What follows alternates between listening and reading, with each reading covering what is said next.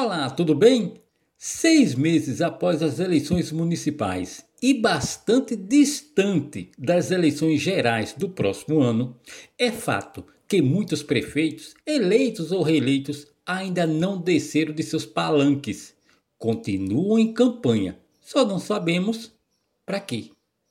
Todos os dias tenho visto publicações em redes sociais e ouvido entrevistas de muitos desses gestores com falas das mais embasbacadas.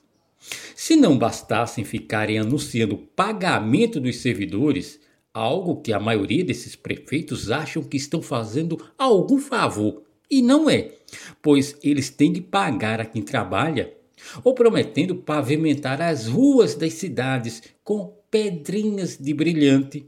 Agora, eis que surge ou ressurge os prefeitos adébitos de enganarem o povo com as falsas pesquisas de aprovação de seus governos. Assim vejamos a prática da enganação.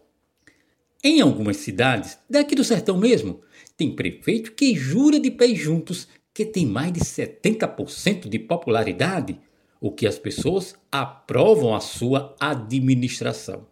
Gastando dinheiro do povo, esses prefeitos pedem para algum amigo criar um instituto de pesquisas, uma empresa de pesquisa qualquer, para que sejam fabricados, vou repetir, fabricados os tais números de aprovação.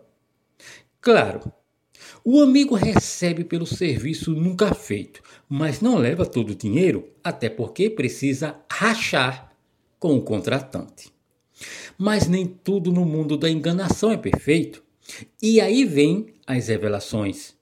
Numa cidade com mais de 20 mil habitantes, aqui mesmo no sertão, como podemos acreditar que 500 ou 600 pessoas, este é o falso número de pessoas tidas como ouvidas pelos pesquisadores, representam os 19.400 habitantes.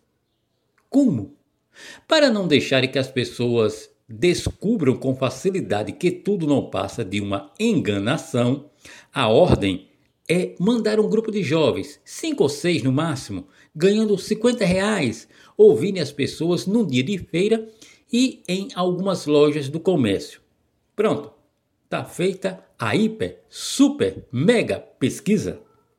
Muitos de nós temos a memória curta ou nos deixamos facilmente enganar por politiqueiros. Esquecemos até que somos presas fáceis da Covid, que tem matado cada dia mais ou levado muitos para as UTIs de hospitais precários.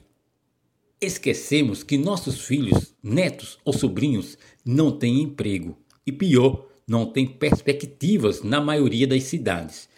E muitos desses jovens terminam sendo levados para o mundo sem volta da violência.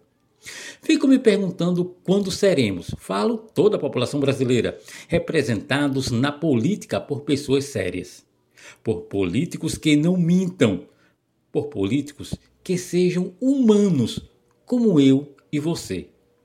Bem, talvez quando todos nós deixemos de receber dinheiro roubado para votar em candidato desonesto.